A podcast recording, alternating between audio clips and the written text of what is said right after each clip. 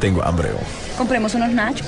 Ah, me faltarían los frescos también. Sí, hombre. No, yo quiero Palomitas también. Sí, Yo sí, también. palomitas. Ah, yo quiero palomitas. Ya que hora para empezar peliculeando. No sé, hombre. Espérate, shh, cállense, cállense. Miren los anuncios. Apaga el celular vos que va a empezar la película. Espérate, hombre, espérate, espérate, espérate, espérate. Sí, ahí viene ya, ya, ahí viene, ahí viene. Déjame mandar un mensajito. Shh, Cállense, cállense. Vienen los avances de las películas.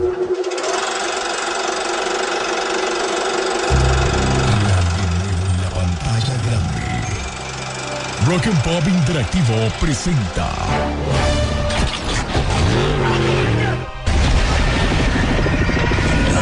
We can't just let you walk away.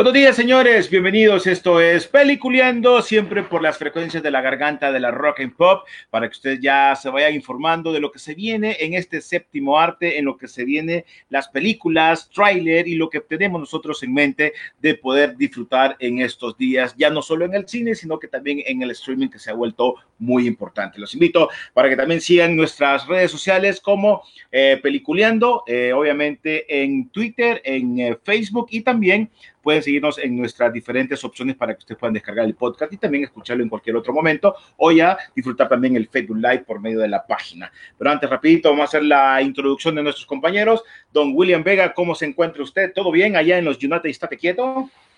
¿Qué tal? Buenos días a todos. Aquí les saludo desde la ciudad de Miami. Ya desde hace días ya no es la ciudad del sol y pues aquí estamos ya en octubre. Es increíble cómo pasa el tiempo y hace año, hace un año estábamos viendo el Guasón, ¿verdad? Imagínense cómo queda tan rápido que pasa el tiempo. Así que bienvenidos y buenos días a una nueva edición de Peliculeando. Bueno, pues ya entrando en este mes de octubre, acuérdense que eh, tienen que estar pendientes porque el próximo programa va a estar muy interesante, porque es de cosas raras. Pero antes, le vamos a dar la bienvenida también a Rodolfo Sisu Velázquez. ¿Cómo estás, Sisu? Muy buen día, yo como todos los sábados de cuarentena. Bueno, tratar de que algún día volvamos al cine y si no, Vamos a pues, quedarnos en casa. Sí, pero vamos a regresar. ¿Cómo estás, Sisu? Vamos a regresar. Todo bien, gracias a Dios, una semana bastante interesante. William René, hablar un poco de, de todo. Ya no se llama hablar de cine, ahora yo creo que es hablar en sí de, de entretenimiento visual, no sé.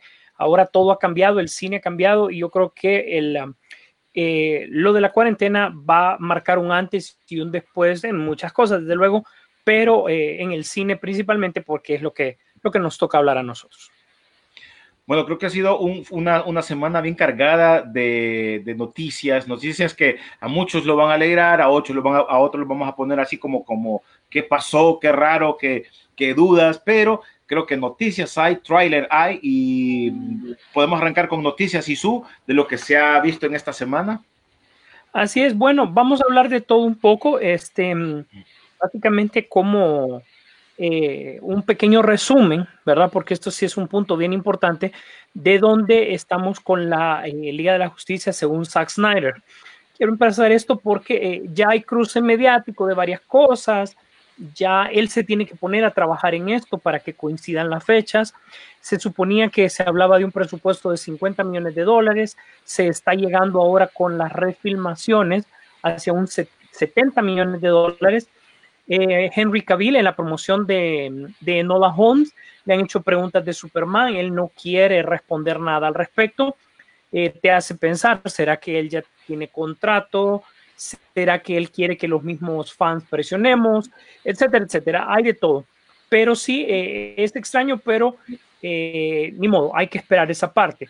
Ahí mismo, las investigaciones eh, continúan con el tema de que si realmente hubo maltrato o no en la filmación de la Liga de la Justicia para los actores, ¿verdad? Y eh, aparentemente um, se, se, en las investigaciones, el único punto que nos han arrojado a este momento es que sí había un ambiente tenso con la salida de un director y la entrada de otro, y obviamente se había puesto fuerte, pero que en ningún momento se agravió a alguien. Eh, Jason Momoa se puso de parte de Ray Fisher, eso ya lo habíamos hablado la semana pasada. Los estudios le extraña la posición de Momoa, sabiendo de que ya vamos enfilados para Aquaman 2, ¿verdad? Pero eh, este es un resumen muy general de todo esto. Hasta el momento medidas no se han tomado, pero sí ya más bien hay presión del estudio para Zack Snyder ya empiece y que trate de bajarle un poquito a, a eso, pues, porque los actores también tienen una agenda que cumplir y se entiende que a pesar de que sí le van a pagar a los actores cierto salario, entre comillas, por estas filmaciones, ellos más que todo lo están haciendo porque ellos han dicho pues que el casting de sus personajes, de sus personajes, llámese Mujer Maravilla, todo se lo deben al mismo Zack Snyder. Así que entre un cruce de favores y un cruce de fans y un cruce de un, de, de un estudio interesado en la rentabilidad de su servicio de streaming, eh, la Liga de la Justicia pinta más bien para que se haga un documental que se va a vender posteriormente, como todo es ahora. Entonces, ese es básicamente el resumen que tenemos. Bueno, y para meter ahí, William, creo que se había puesto algo en la, en la, en la página de Peliculeando sobre la noticia de la, de la gente de Henry Cavill, que era la ex esposa de, de, de La Roca, ¿no? Subió un Twitter ayer, si no me equivoco, donde había dicho que eh, mencionó sobre este, este caso de la Liga de la Justicia de Zack Snyder y mencionó de que, que Superman tiene que ver, o sea, es parte de eso y viene una sorpresa. Esa sorpresa sería en el caso en 24, 48 horas. Y estamos esperando esa noticia. Así, algo así subió, ¿verdad, William? Sí, uh, recuerden que la gente pues, de Henry Cavill es la ex esposa de La Roca, como bien menciona ahí René. Y pues aquí hay interés de parte de ella, pues meterlo de nuevo a la película, aunque ayer en ese tweet realmente ella no estaba hablando de Superman específicamente, ni Henry Cavill eh, expresivamente. Lo que comentó en el tweet de ella es eh, en inglés, this is some Friday, como que diciendo, oh vaya, qué viernes el que ha sido este. Entonces un fan eh, le, le manda una imagen de Superman y le pregunta, eh, ¿es, ¿él es el que está viniendo o él es el que viene? Refiriéndose a la imagen de Superman y ella lo que dice y responde en ese tweet es que yo diría que ahorita es cuando más lo necesitamos. Realmente es una noticia, no noticia, pero sí en vez de, ¿qué te digo? No hacerle caso al, al, al tweet o, poner otra respuesta, le respondió el fan. Entonces vamos a ver qué pasa con todo esto de Henry Cavill, que sigue con un signo de interrogación, lo mismo de este Ray Fisher, que son realmente los únicos dos, pienso yo, del elenco principal que están en limbo con respecto a todas estas cosas que tienen que grabar y hacer para que ya el próximo año podamos ya por fin ver eh, la Liga de la Justicia en HBO Max y me imagino, como dice Sisu, que eh, cada episodio o cada parte va a ir acompañado de, un documental o una mesa redonda, ¿verdad? Como suele hacerse hoy en día, ¿no? En, en varias plataformas como el Mandalorian, eh, Stranger Things hace eso también en Netflix. Así que me imagino que eso también se va a desarrollar cuando salga eh, el Snyder Cut. Oíme, Sisu, y hablando de Henry Cavill, yo creo que noticias van a haber para, para tirar a él. Ahora con el tema de que lo mencionamos, creo que la semana pasada rapidito, sobre que él quiere ser el próximo James Bond, y eh, también está sonando muy, muy fuerte eso. Y se vuelve a contar la historia que lo contaste vos en algún momento, que eh, era, era, no, no, estaba tan mamado como está ahora, pero él en su momento, él quiso ser un James Bond, y vos contaste la historia de que era, era muy joven, ¿no? Y ahorita se le da la otra oportunidad, que sí lo ven con buenos ojos para ser un James Bond. Así es, eh, si nos remontamos a la primera aparición de Henry Cavill en el cine comercial, tan como lo conocemos en este lado del mundo, fue con eh, el Conde de Montecristo, un muy, muy joven Henry Cavill. Después él se abrió paso en Gran Bretaña con una carrera bastante interesante en la parte actoral. Eh, llegó a conquistar muchas cosas, pero no lograba salir de, la isla. Así que eventualmente eh, él en los castings que hizo, uno de ellos fue uno de los más ambiciosos de la historia del cine, que es Casino Royal, como ya lo sabemos. ¿Por qué? Porque definitivamente matar, mataba oficialmente la Guerra Fría en las historias del cine. Ya Pierce Brosnan se volvía un arma totalmente obsoleta para estos tiempos y necesitaba refrescar la serie, la serie de películas. Y qué mejor que con la novela que lo inició todo, que era Casino Royal. se buscó en el casting varias personas eh, y Henry Cavill fue de los que mm, participó, pero lo miraban muy flaco, lo miraban muy joven, no le miraban una posición atlética que, tiene hasta el día de hoy. Así que lo rechazaron. Ya sabemos que Daniel Craig fue quien se quedó con esto, pero bueno, el momento de Daniel Craig, así como el de los demás eh, agentes 007 al servicio de su majestad, ha terminado y necesitas algo nuevo que refresque la franquicia después de, estas épicas eh, interpretaciones que nos han dado. Henry Cavill es uno de los mencionados. Recordemos que Idris Elba también está en línea, no se ha descartado como tal. Eh, y para nosotros, es uno, Idris Elba es hoy por hoy una opción para James Bond. Estamos totalmente listos para eso pero eh, eh, después de la magnífica interpretación que él hizo en Misión Imposible, yo creo que todo el mundo dice, pues bueno, sí, él da la pinta de un agente, pues. lo hizo en Cipoll, también nos dio otra línea, es un agente.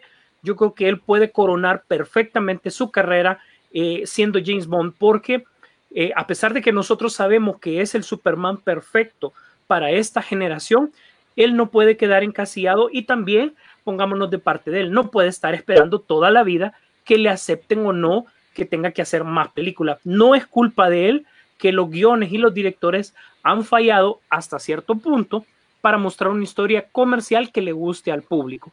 Em, nos ha demostrado ahorita con haciendo Sherlock Holmes que él tiene también bastantes recursos actorales, ¿verdad? Es un tipo que nos cae bien, es un tipo que, que nos gusta verlo en pantalla. Así que eh, va a dar mucho el que, hablar. Eh, yo creo que ahorita que se estrene próximamente el otro año, eh, la película, inmediatamente que Daniel Craig, pues inmediatamente entregue su pistola, vamos a escuchar bastante y, para ese momento esperamos que Henry Cavill ya tenga más, más, más recorrido del que ya tiene. Recordemos que en ese momento The Witcher ya debería de estar en la etapa final de, de su producción o ya para salir. Bueno, William, hablando de, obviamente de, esta película de, James Bond que se, aplazó para el siguiente año, como dice Rodolfo, y ahora dicen que será para el 2 de abril. Correcto, ayer salió la noticia, lastimosamente todos pues estábamos esperando para el 20 de noviembre esta película de Sin Tiempo para Morir. Yo especulaba también que, que iba, todo iba bien, porque también se estrenó el video musical de Billie Eilish también esta semana y todo indicaba que todo iba bien en popa, pues, pues esta cosa va a salir ya el 20 de noviembre, pero ya ayer anunciaron que esto va para abril del próximo año. Básicamente, nosotros tuvimos, por lo menos aquí en Estados Unidos, que ver esta película en abril, se atrasó un año, básicamente. Y cae justo en la misma fecha eh, por la cual cambiaron para eh, Rápido y Furioso 9. Así que vamos a ver si eso se mantiene, se mueve o no, pero esto se queda en, limbo, ¿verdad? Y No Time to Die o Sin Tiempo para Morir eh, era la película más próxima a estrenarse eh, aquí en los cines, porque realmente que ahorita no hay nada fuerte, ¿verdad? Ahorita todo está en Tenant y lo que ha salido. Lo fuerte que se, venía, se venía era esta precisamente, de Sin Tiempo para Morir. Ahora que la quitaron del, del calendario, lo que nos queda es Soul, la, o la película de Pixar llamada Sol o Alma, pero esa también está como en veremos, ¿verdad? Al rato va, pasa para Disney Plus, al rato pasa para otra manera de lanzamiento, pero si quitan esa, pues la próxima realmente fuerte sería Los Croods parte 2, que es una película animada. Y que le fue bien con la primera, ¿no? Poco a poco van, van eliminando cosas de, de, año. No, no es, bueno, Halloween ya sabemos que, que, es posible que, bueno, de hecho yo creo que ya hay confirmación de que se mueve, ¿verdad? sí, eh, hace tiempo. No sé, no sí, ya se confirmó, ya sabíamos que eso iba. Eh, las películas, Blumhouse tenía como dos o tres para este mes, eh, salió con el plan B de, de Blumhouse en, en, Amazon Prime, si no me equivoco, por un streaming, ¿verdad? Y mm, entonces ya los, los planes siempre, algunas productoras sí se adelantaron bastante. El conjuro ya sabemos que, bueno, va para el otro año, eso se mueve, pero yo creo que para este mes igual varias empresas ya había, tenían un plan B establecido para poder sacar ciertos productos para los mercados secundarios y no sufrir tanto la, el movimiento de las cancelaciones. Porque una cosa, recordemos que es lo que las fechas que dictan los estudios, pero detrás de eso también están las productoras como, bueno, tenemos que sacar nuestro material, pues, porque tienen que enganchar un montón de cosas. Llámese Warner, ya no puede eh, Warner y, y al mismo tiempo Disney, ya todo lo, lo- lo que tenían para la Viuda Negra y para la Mujer Maravilla, y todo me refiero a figuras, camisetas, bla, bla, ya tuvo que irlo liberando porque ni modo, ni modo, hay que vender, ya se tenía, no se hecho. puede guardar ya estaba hecho. Eh, Cinépolis en México va, va a liberar un par de Funcos exclusivos, tengo entendido, algo por el estilo. Eh, ya sea que la película salga o no, ellos tienen que ver cómo hacen para, para mover toda esta mercancía. Sí, todo eso ya está circulando, los vasos que dan en el cine, todo ese tipo de cosas. Aquí en Estados Unidos, la promoción de la, de la ¿cómo se llama? Compañía esta de churritos, pues eso ya pasó hace, uh, eso pasó allá en febrero, marzo. Eh, hasta ahorita lo estamos viendo en países latinos como Honduras y México, en fin. Todo eso ya, más bien, lo de James Bond también, ya, pues, por eso creo yo que lanzaron el tal video musical. Así que es una lástima que tengamos que, pues, básicamente irnos olvidando. Yo, bueno, ya lo vengo diciendo desde abril, pero olvidémonos del 2020, creo yo, en cuanto a, a, a estrenos fuertes y tengamos la mente abierta de que más cambios se pueden ver. Bueno, Así. hablando de, bio, de biopic que está muy de moda, ¿se acuerda que hablamos de Madonna? Que iba a estar, eh, la, se- ya la semana pasada hablamos de lo de Madonna. Pues ha aparecido otra nueva que sería de esta, ¿se acuerdan ustedes de The Ronettes? Son unas chavas pop de allá de 1960. Yo siempre he dicho que esto de lo retro, la música, eh, la música se está como que retomando eso y está tratando de dar este tipo de, documentales, películas o series para que vayamos recordando la muy buena música que había en aquellos tiempos. Pues en esta, Zendaya, eh, Euf- creo que Euphoria, no sé, eh, eh, eh, va a interpretar a esta Rooney Spector.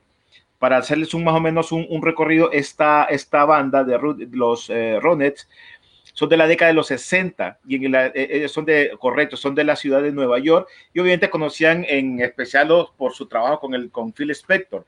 Esta formación de esta banda eh, fue compuesta por Veronica Bennett como la voz principal y también eh, de ahí fue donde se tomó el nombre de Ronnie Spector y obviamente su hermana Stella Bennett, que esto era de familia, y la mismísima también prima que se mantenían ahí. Y para que se recuerden, si ustedes que están ahí, porque ya saben que viene 30 minutos de rock más al ratito, entonces eh, van a escuchar rolas como eh, Be My Baby, que fue uno de los temas más importantes de ellos, ganado, estando dentro de los dos eh, lugares en la Billboard en aquellos momentos, cuando la Billboard en ese tiempo valía la pena, ¿no? Antes no metían tantos churros como ahora, que nadie sabe qué es lo que tocan. En este momento sonaban. Ese era uno de los temas que estaba dentro de las dos principales allá en 1963. Así es, fíjate que yo había escuchado de ese proyecto ya días, no es nuevo, y pues obviamente tenés que poner actores, actrices nuevos que generen tendencia, pero en aquel momento, eh, yo no sé si ustedes se recuerdan del video de Lauren Hill, que había, que, era como filmado uno en los 50 y al mismo tiempo en la actualidad, en la misma pantalla. En los ¿verdad? 90. En los 90, ¿verdad? Eh, en su momento. Eh, eh, Lauren Hill había sido considerada para este papel en algún momento. Y le hubiera tocado, le hubiera, le hubiera quedado muy bien. Muy, bien, muy bien. Ahora, en este momento estamos muy claros que la nueva generación, esta gente de cristal que por todo, por todo reniegan, tienen que poner gente que ellos siguen, que ellos mantienen ya sea en Sí, redes claro. sociales. o- entonces, creo que a mí me parece muy bien eh, esta chava para que interprete este papel, porque ¿qué pasa? Te está dando un- un- una retrospectiva de la música de los 60 que todavía eh, eh, al sol de ahora toda la gente lo puede recordar y muchos, quién sabe, hace unos, unas, eh, unas versiones basadas en estos temas. Así que, no sé, alguna vez salió en algún momento, no sé si se acuerdan cuando salió aquel, aquella serie que llamaba Glick, ¿se acuerdan? Que ellos hablaban de temas, eh, tocaban temas viejos y todo eso, y en algún momento había gente de esa generación que decía, mira esos tales Beatles que están, están imitando a Glick. O sea, para que te imagines cuando no hay una cultura musical. O sea, eso no tiene nada de malo si no, si no conoces de música. Pero, eh, pero este tipo de biopic que te están dando ahora es como para que vayas aprendiendo un poquito de la música de aquellos tiempos y que ha quedado marcada. Porque si vos te fijas, música de los 2000 en adelante, vos no las tenés muy pendientes como las que puedes tener del- de los 90 para abajo. Que independientemente, aunque no te haya gustado, pero vos sí te acuerdas de esas músicas o de, esa- de- de esos artistas. Eh, hey, por cierto, esta semana murió Sisu eh, William, eh, el que hizo a Matilda, a Matilda, Ma- Mafalda era. Kino. Mafalda, Kino. Sí, el Kino murió esta semana, sí. pero él tenía otro dibujo, ¿verdad? Sí, también el creador de, de Tom y Jerry fue el que se le también esta semana, ¿no? Y de Él fue la semana pasada. Él fue la semana pasada, el de Tom y Jerry. Y esta Oye, semana era también el fue. de Popeye, eso yo es verdad.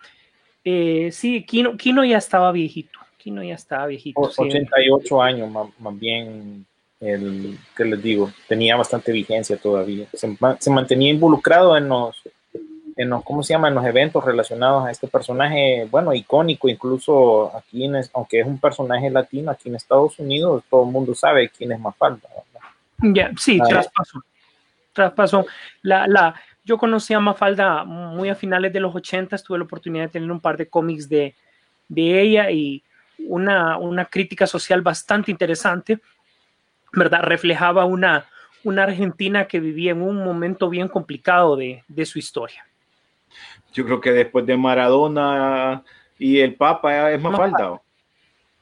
Sí, ¿eh? Sin, duda, sin duda alguna. Bueno, sí, sí, eh, continúa esa tradición de, de dibujantes argentinos que han tenido éxito en la industria de los cómics aquí en Estados Unidos, nada más para Sí, sí. agregar eso. Bueno, continúo con, con, eh, con, este, información. Esta semana, o bueno, ayer se estrenó el tráiler así rapidito, lo miramos al inicio, el de Brujas con Anne Hathaway, que cre- creo yo que el tráiler, eh, siento que eh, son, no sé son los mismos, sacame la duda William Rodolfo, de los de la fábrica de chocolate, la, la, la, nueva que hicieron. No sé si son los mismos productores pero sí lo veo de una manera que no la están haciendo como la hicieron ahí en los 90, creo que, o en los finales de los 80. La, la película, no me recuerdo la fecha, que salía en ese momento, era esta, la que salía en Los Locos Adam, que era la que protagonizaba, la una de las brujas. Angélica. Ajá. Eh, para mí, yo miré la película hace, así casualmente en, esta semana, hoy me daba miedo. O sea, vos mirabas a brujas y te daba miedo, mirarla, o sea, Y te daba miedo. O sea, sí, te da, o sea, te daba miedo. Y, y aún así vos la ves, sentís ese temor al ver la, la película y en ese tiempo era para niños. También la interpretación del niño eh, se miraba muy, muy real entre el miedo y la aventura que se tenía que dar. En este trailer, por lo menos en el trailer que se vio en esta semana y lo miramos hace un rato, eh, siento yo que, bueno, aparte la inclusión también metes ahí porque tiene que haber, eso tiene que pasar.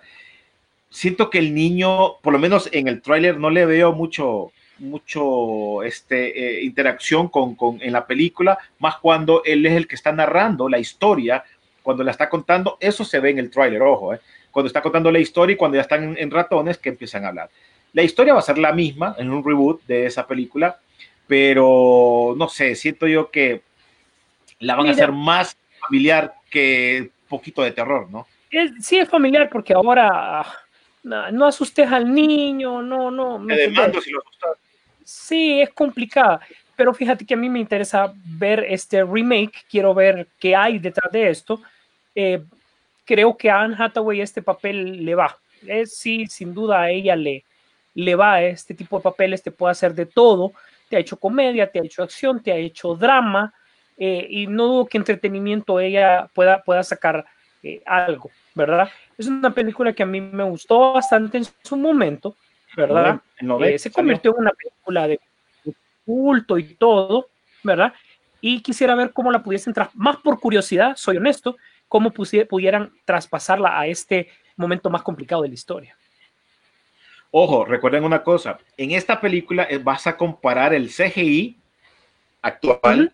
Con los con los mopeds. Recordad que eh, con los, los títeres, los títeres que hacían estas películas entre ratones y ciertos era, ¿te acordás el de los mopeds? El que hacía los títeres. Jim, Jim, Has, Jim Henson fue la última película donde él colaboró, ¿verdad? El creador de los mopeds, Plaza Sésamo, e incluso, incluso las marionetas o el, los trajes de las tortugas ninja. Uh -huh. Esta película ya tiene ya 30 años de haber salido y creo yo que viendo el tráiler de la nueva ha defraudado, pienso yo, en comparación mm. a los efectos especiales. Nada que ver. Ojo, recordar que la tecnología que hay ahora es diferente a la de antes y, y aún uno esa diferencia. Se siente la diferencia, sí. se siente que esto está mercadeado para generación Z. Eh, no sé, se siente blando, la verdad. Mire ese tráiler y ni Anne Hathaway ni nada me convence. Yo recuerdo muy bien la campaña publicitaria de la original. Estoy hablando en el 90, yo ya viví aquí en Estados Unidos y es imborrable de la mente. la campaña eh, publicitaria y todos los ratones, incluso cuando se transforman los niños de, de, niño a ratón, toda esa transformación era, hasta esa era impactante, era bien, bien real dentro de lo que cabe con efectos eh, especiales eh, reales, pues lleva Claro. prácticos. Y te daba miedo porque realmente se torcía y se miraba súper feo. Es que daba miedo, te daba miedo. y, y no andaban con ca- casaca en aquellos tiempos, en los 90. y Yo recuerdo bien esta, esta campaña publicitaria, tanto en los periódicos y en los anuncios que pasaban en la tele, te lo dejaban ir de un solo. Esta es la que va a salir. El- Y yo a mí me compadre. daba cosa. Pues esta imagen que ustedes están viendo, aquellos que nos están viendo por Facebook Live, esa imagen era la que te presentaba sin, sin mucha wiri wiri. Aquí va. Este es lo que te estamos presentando. Y Anne Hathaway, la verdad que no me convence, incluso se nota que ton- eh, le bajaron tono a la apariencia. ¿Qué, ¿Qué es lo que tiene? La sonrisa del guasón, creo yo que la tiene como Sí. media cortada. Me pareciera que más bien, espero yo que en la película, tal vez se abre por ahí y sale la verdadera eh, personalidad eh, de la apariencia. O, o lo Mira, otro que noté yo- también es que tiene los dedos así, mira, tiene tres dedos, así como las tortugas ninja, también eso fue lo otro que me fijé de Anne Hathaway. Y para terminar aquí eh, mi comentario, esta va para HBO Max aquí en Estados Unidos este 22 de octubre, creo yo. Ustedes allá en Latinoamérica, ¿por qué preguntaron ahí en los comentarios? Esto se supone que sale el 28 de octubre. Nosotros lo vamos a tener directo a, a HBO Max sin, sin, sin más nada, pues tenés que estar suscrito y, y la vas a poder ver. Así Pero que después lo tirarían al cine, ¿no? no, no va para cine esta. Aquí Unidos, No, pero en Latinoamérica sí. Y la otra curiosidad, nada más para terminar, es que en el tráiler en inglés el narrador es Chris Rock. Así que le da otro nivel, así como que Mm, es, es difícil tomar en serio a Chris Rock porque él tiene una voz bien peculiar, ¿verdad? Entonces, nada más eso les, les- les comento con respecto a esta nueva película. No me convence, pero ya que va a estar en HBO Max y yo tengo HBO Max, le voy a dar un vistazo, pero no, no me convence nada. Aunque nosotros, también, nosotros también tenemos HBO más para si su en el celular, pero lo tenemos. ah, HBO Max, Disney Plus, eh, HCH menos. Ah, sí, tú que ibas a mencionar de la película. usted, usted quédese con el 5 y con Noche de Gala, ¿verdad? Que es el espacio favorito mío desde que estoy chiquito. Eso siempre Sí. lo voy a defender. Él me enseñó más de cine que muchas cosas. Ojo, a mí me enseñó más de cine que muchas cosas.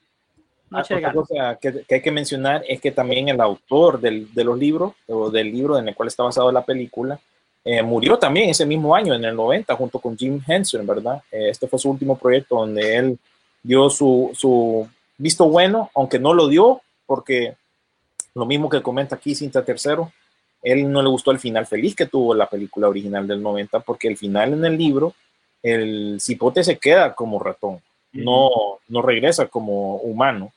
Así que hay que recalcar eso y este escritor pues es el responsable detrás del BFG, The Big Friendly Giant, eh, Charlie la factoría de chocolate y Matilda, entre otros produ- productos que eh, él estuvo involucrado. también, ¿Cómo? que eran para niños en su Que momento. eran para niños, o sea, imagínense cómo, cómo, cómo han cambiado los tiempos, ¿verdad? Antes no nos, eh, no le ponían azúcar a las cosas, ahora más bien todo está muy azucarado y eh, muy blando, pienso yo, ese trailer. No, no estoy nada convencido.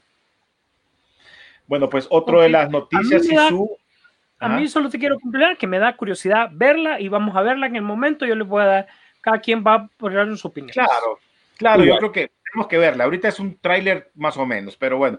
Otra de las noticias que tenemos que tener en mente y antes de que, que tenemos que decirla es sobre el caso de este multiuniverso del hombre araña. Ya todos los seguidores de Marvel quieren empezar a atacar también al multiuniverso de DC con lo de Batman, por los muchos Batman que va a haber, y en este caso con la confirmación de Jamie, eh, Jamie Foxx que vuelve a ser Electro, era en la película del el, hom- el Amazing Spider-Man, que era, ¿no? Esto significa A que... mí, honestamente, ese villano decepción. Y, y eso que, que la manera de, de actuación de, de Jamie Foxx a mí me gusta, pero honestamente no hubiese sido para mí una opción porque quiero mencionar antes de que continúe René, sin ánimo de, de- de detenerte con la noticia, un solo macanazo en esa película no se vio. No, Disculpen, Se pero miró un uno solo no vi. se miró un brother muy bueno. Se miró un brother muy bueno, pero bueno, ya Jamie Foxx, quien interpretó a Electro, pues en la pantalla de Amazing Spider-Man 2 fue, ya obviamente volverá a interpretar el personaje que ahora el universo cinematográfico de Marvel volverá con Spider-Man 3.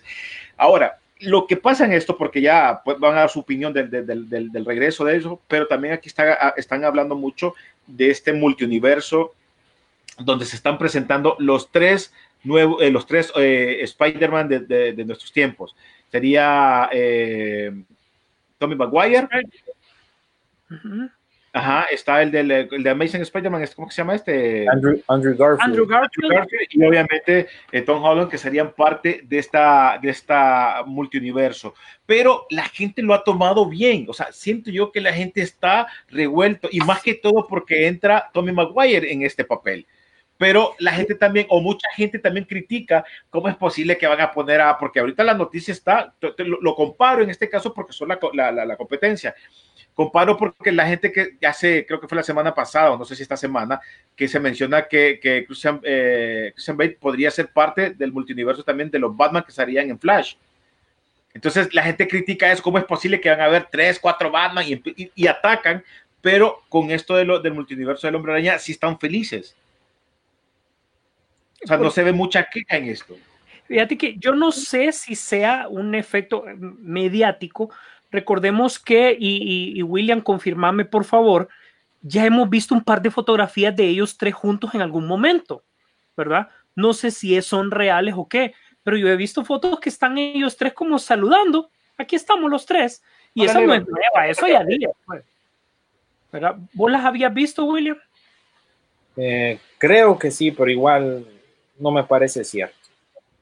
No me, no, no me, parece que sea, sean genuinas, pero aquí lo que, lo que están viendo es Kevin Feige nuevamente queriendo comerle el mandado a DC, porque sí. Se había puesto las pilas, se está desarrollando Batman, como bien dijiste. Y lo que les puedo decir es que para Amazing Spider-Man 2 según lo se recuerdan aquel famoso filtración de Sony que hubo en el 2014 cuando se metieron a leer todos los emails y toda esa información que sí, sí, sí. De, lo, de, los siniestros se había ya empezado a cocinar eso. Kevin Feige fue consultante para a, a, eh, Amazing Spider-Man 2 y él, ella, él incluso le dijo a Amy Pascal, la productora esta, que le bajara el tono a, a Electro, que lo mejorara entonces creo yo que en parte esto va a ser eh, como una mejora, pues no significa que el personaje va a ser el mismo o el mismo atuendo ni nada de eso. El mismo actor sí, pero por lo demás no se sabe. Y también hay que recalcar que todo lo demás que se está manejando es puramente rumor. Esto nada más abre la puerta a la posibilidad de que todo eso se venga. Y ya para agregarles otro punto, en Instagram, Jamie Foxx compartió algo que ya borró a propósito Sí. Pero él decía ahí que díganle a Spidey que eh, volvamos a hacer esto de nuevo. Estoy súper emocionado por esta nueva participación en la nueva eh, película de Spider-Man. No, eh, no, no, puedo esperar para, para que ustedes la puedan ver, pero en esta ocasión no voy a ser azul. Esta vez sí voy a ser, como se dice en inglés, 100% badass. Así que él, él quitó ese comentario, pero para que vean que, no sé, no sé qué realmente está pasando aquí, pero esto ya suena mucho a lo que hizo Kevin Feige con Civil War y con el anuncio de Batman. Iba a decir, no importa cómo él tenga una de las empresas más poderosas del mundo por detrás que lo apoye con todas las ideas, ¿cuántas veces DC le ha quitado el sueño? Es increíble, es increíble que con todos los proyectos y él apostando a lo seguro, ¿verdad? Con los presupuestos que él maneja, todavía el día de hoy, con el relajo de entre Warner y DC, todavía le quiten el sueño a veces. Sí, porque tiene más historial, por eso eh, DC tiene más de dónde, ¿cómo decir?, recurrir, ¿verdad? Porque puede usar actores que han salido en la televisión, de, de tantas versiones que han ido de DC. Lo de Marvel realmente es nuevo. cancelado. Sí, uh -huh. lo de Marvel en el cine realmente es nuevo no tiene un gran historial como lo tiene DC dentro de Hollywood, películas, cine, eh, demás. Entonces creo yo que él también pues quiere, como que te digo, cuidar su marca, cuidar la tendencia que ha tenido o el dominio que ha tenido Marvel hasta cierto punto en los últimos años. Pero está claro que DC tiene personajes más fuertes y, y, y, así. Pero, a ver, ¿qué pasa con todo esto? La verdad que esto, esto pues llena o abre la puerta para mucha, mucha especulación y aquel rumor que compartimos la semana pasada de Tom Cruise y cómo se abre el multiverso. Recuerden que viene Doctor Strange también, viene Spidey 3, viene WandaVision. Vamos a ver si con WandaVision todo este plan multiverso Kamala Khan viene, ya está anunciada. Vi- empieza a crecer. Vamos a ver qué pasa con todo esto. Así es, Bueno. solo culminando la, la noticia, eh, está confirmada la serie, ya tienen a la actriz, es una- desconocida para Kamala Khan, para que interprete a Miss Marvel, ¿verdad? Y se va a unir eventualmente al, eh, al cine, primero como una serie a través de Disney Plus para variar, y después eh, inmediatamente va a hacer su movimiento hacia allá. Creo que insisten, quieren ver eh, si este, esta personaje o esta familia de personaje, porque viene de la misma familia de la Capitana Marvel de una u otra manera, directa o indirectamente, tal vez quieren tratar de corregir ciertos errores, ¿verdad? Pero eh, lo que sí quieren es apuntar culturalmente de dónde es, o sea, cómo se reinterpretó, cómo se concibió este último cómic de Kamala Khan, eso es lo que van a pasar a la parte de la serie. Oíme, ya para darle un par de noticias más así seguiditas, ya se fija, ahí está, correcto, es la que estaba. Vamos a ver cómo le va. Eh, bien, chavita, pero no es conocida por de, de ningún lugar, como bien dijo Sisu. Oíme, por cierto, de las noticias, ya viste que eh, reportan que ya en exclusivas eh, Disney ya está lanzando o lo que ya dio luz verde para la secuela de live action del Rey León.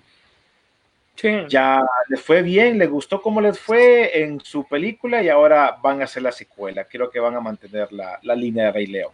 Fíjate que lo interesante de esta película es que va a ser un montón de flashbacks los que vamos a ver. Y la gente, por la seriedad del asunto y cómo el, el Rey León, como lo han sentido, quieren que es como el Padrino parte 2. ¿Te acordás que contaba la historia en ese momento y también la de Vito Corleone antes? O sea, te va a, a hablar un poco también de Mufasa, de su historia como rey, pero también de Simba, ¿verdad? Entonces, cómo van complementándose hacia, hacia, el, hacia el futuro. Bastante interesante, eh, pero recordemos que la dirección no va a estar eh, por quien hizo la película anterior del Rey León, sino que va a ir con un equipo totalmente nuevo. Sí, con la parte de efectos especiales sí ya lo sabemos, pero no vamos a tener la misma dirección en esta película. Sí, aquí el, nuevo director ya no es John Favreau, ¿verdad? Aquí ya es Barry Jenkins. Aquí eh, él fue el que dirigió la película Moonlight, una historia de una vida, que fue la que compitió con La La Land en los Oscars, que al último momento recuerdan, ah, no, no, no es La La Land la que ganó, sino que ganó esta. Bueno, él es el director detrás de esa película y aunque fue, ha sido exitoso, realmente ocupa un proyecto en el cual le ayude a seguir la siguiente etapa de su carrera, porque realmente como que no ha tenido mucho que hacer desde esa película ya del 2016, creo yo, esa de Moonlight que salió. Eh, entonces, creo yo que Sí. por ahí va la cosa y otra cosa que les voy a contar, otro dato de trivia, es que este brother es el novio o el esposo, no sé, pero es el, el novio de la directora que hablamos la semana pasada, que se quejó de Ron Howard, la Ujú. americana Lulu Wang, pues ella es eh, la esposa novia de, de- de este director, Barry Jenkins, que es afrodescendiente. Así que por ahí va la cosa, ¿verdad? Tratando de meterse en lo, en lo que ya es mainstream, ya no tanto lo independientón, para poder conseguir otros proyectos. Por ahí va la cosa, así que tiene que acostumbrarse a los efectos especiales y a ver qué nos ofrece esta secuela de El Rey León live action, entre comillas. Sí, oíme, La por cierto. primera que tiene parte 2 de todas estas. Sí, bueno, recordad que se había mencionado que la de Aladdin iban a, iban a posiblemente iban a sacar otra, otra parte. No, Ahora, sí, Eh, centrada en el genio. Centra, sí, pero, pero quieren ac- hacer la continuación, a pesar de que en su momento, para mí, de las mejores películas de Disney, creo que la de, la de Aladdin fue la mejor. Si la agarras así, o sea, en mi opinión, ¿no? Si agarras de todas las que han salido, para mí la puedo tomar como una de las mejores. Eh, por, el, por la oportunidad que le dieron de ser Will Smith el, al genio, no eh, Robbie Williams, que en su momento fue el que lo interpretó. recuerden que estas películas sí tuvieron secuelas en lo animado, O serie. Sí, sí, sí. Pero- sí. pero fueron directo a video. Ese, eso es una plática para otra ocasión, pero básicamente lo que hizo Reton ahí es aprovecharse del momento, hacer más dinero y utilizó a sus estudios de animación de otros países, Australia, Corea, en fin, de bajo presupuesto de animaciones para producir eh, estas secuelas, pero ninguna de estas películas live action va a estar basadas en esa porque eh, tal, tal, vez una que otra tuvo un menor éxito, pero la mayoría fueron malas. Sí. Bueno, para entrar así como cierre de noticias y después hablar un poquito más de, de lo que pasó en la semana, eh, Amazon adquirió también los derechos de la distribución de la secuela de Borat. Miramos el tráiler y oíme, este brother, este, este le va a tirar, le tira riata a todo el mundo, no, con, no se toque el hígado. Sí. A puta baby inside of my daughter. Pero fue porque se, hasta ahorita que volví a ver el trailer fue porque ella se tragó el Se bebé. tragó un bebito, hombre. Y Ajá. aquel, el, el man dundeando, entonces dice, ¿qué onda con este? Pero sí se mira, yo creo que, fíjate que es, es, como se dice, adecuada para el momento que se está viviendo en este país, porque a- ahorita acabamos de atravesar una semana súper chabacana en cuanto a lo, lo político, después de ver ese desastre de debate que hubo en este país, ¿verdad? Con los dos candidatos presidenciales. Chabacanada completa, eh, para que miren que nosotros aquí en Estados Unidos no estamos exentos a, la- a las A la chavacanada. a las chabacanadas políticas. Aquí también estamos igual. Aquí nada más que el nivel de corrupción es más, más profesional, se diría. Y Gracias. aquí el, el- el- el nivel de, no crean que aquí somos súper, sabes, todos en cuanto a eso. Aquí sufrimos de los mismos y se nota y se evidencia más con ese debate político. Ahora, pues eh, por eso la van a estrenar este mes de octubre, porque la quieren amarrar con las elecciones, ¿verdad? Quieren que esto salga para que, bueno, la gente pues tenga algo diferente que ver y sí, eh, burlándose de lo que estamos viviendo ahorita en la actualidad como país. Esto es, eso es todo, hacernos paste, ¿verdad? Porque estas películas de Borat, con todo y todo, que son pesadas y vulgares, son un reflejo, ¿verdad? De lo que somos como sociedad hablando propiamente de aquí de Estados Unidos. Así somos y bueno, esas películas básicamente nos ponen un espejo enfrente para que nosotros reflejemos en lo absurdo y tontos y todo lo demás Pero- que somos. Un genio, Sasha Baron Cohen. Sin duda, Sí, yo, un creo, yo creo que va a ser un éxito. Creo que no me acuerdo la cifra exacta, pero Amazon le ganó a Netflix eh, en la subasta de esta película. Creo que pagó 120 millones o algo así. Tengo que buscar la cifra, pero sí pagó más que Netflix. Y Bueno, si querés, leamos- que a Sasha no le costó nada. Él es así. Bueno, nos vamos a un par de mensajes de la gente que nos escribió Don William. Así es, vamos a leer un par de mensajes. Tenemos a Cintia Tercero, dice, buen día, ¿qué creen ustedes? ¿Vol- ¿Volveré a ver a George Clooney como Batman con todo esto que se ha estado hablando? ¿Qué creen? Hay que ir a sacar la película. Sí. Ahí, ahí la- ahí se las paso, ahí la tengo. Es posible, No, no, es posible, pero no creo, creo que es muy, creo que tiene mucha, ¿qué te digo? Es muy A-list, ¿verdad? O de la lista A, ¿verdad? Es Ujú. muy top el brother ahora, ¿verdad? En aquellos tiempos, pues venía saliendo de ER y todavía no Pero tenía- ya, pero ya era Josh Clooney. Era George Clooney, pero no George Clooney, ¿verdad? Y no sé, depende. Tal vez él tenga un buen punto, eh, lo vea con humor y sí, sí le guste participar, pero no, no como sé. un cameo, como un cameo tal vez. Y recuerden que Val Kilmer, estaba pensando que también la gente lo quería incluir, pero Val Kilmer no es la, no es la, ¿qué te digo? No, no no se ve muy saludable ahora- hoy en día. No sé si han visto fotos de Val Kilmer ahora como luce. Sí. Aunque hace convenciones y ese tipo de cosas, antes de esta pandemia estaba haciendo, no luce muy bien y no sé, daría cosita pues verlo en la película no full salud, ¿verdad? Porque él ya, ya no luce, definitivamente ya no luce igual y sería más que todo para darle una oportunidad y darle sueldo al, al- al- al- actor. Eh, a ver, Eduardo Cafati dijo, buenos días, que saben de un rumor que Pattinson ya no será Batman? Eso va en viento en popa, o yo creo que ahorita... No, No no sé. tiene el dinero Pattinson para poder pagar la demanda que le pondría Warner si, si no cumple. Ni los brujitos. A ver, William. Y ya sabemos, Ajá. Ya sabemos que Warner, si ya va con un tema, no se retracta y no se va a retractar. Lo va a llevar hasta el Nah. final. Nada, para nada. Willen, este, bueno, los, los trailers de la, de la semana, por mientras Jesús se relaja un poquito. Ya, ya Eh. les voy a ir tirando los trailers para que hablemos de ellos. Imagen, imaginen si el autor del libro, refiriéndose a, a ¿cómo se llama esta de las brujas? Se molestó por el final feliz de la primera película, se debe retroceder en la tumba al ver esta nueva versión, dijo sí. Nuestro amigo Miguel Alejandro Aguilar dijo, si la década del 2010 al 2020 fue de Marvel, la década del 2020-2030 será de DC. Opiniones, claro, dentro del campo de la especulación y proyectos anunciados. Y también menciona que Batman y Robin fue mala, pero el soundtrack fue brutal. Sí, es brutal. Yo, la- yo tengo ese soundtrack. Tengo el soundtrack.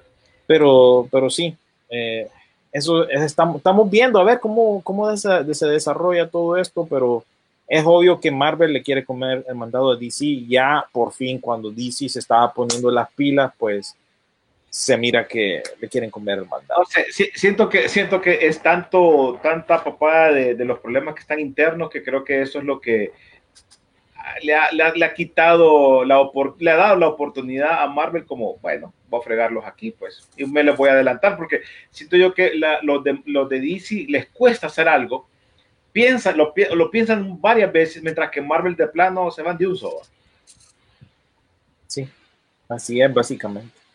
Vamos a ver, entonces hablamos de los trailers de la semana que fueron los siguientes, ¿verdad? Para aquellos que nos vieron al principio, fue eh, Marvel 616, que es un documental que explora el rico legado de Marvel, de sus personajes icónicos y también de los creadores y narraciones para reflejar el mundo fuera de su ventana. O sea, eso es una serie de documental que va para Disney Plus, incluso va a haber un episodio enfocado a los coleccionables, como bien nos gusta a nosotros. Así que pendientes de esa, eh, ¿cómo se llama? De, eh, de esa serie documental para Disney Plus, va a llegar a tiempo una vez que esta plataforma se estrene ya el próximo mes en Latinoamérica. Ya viene Disney Plus.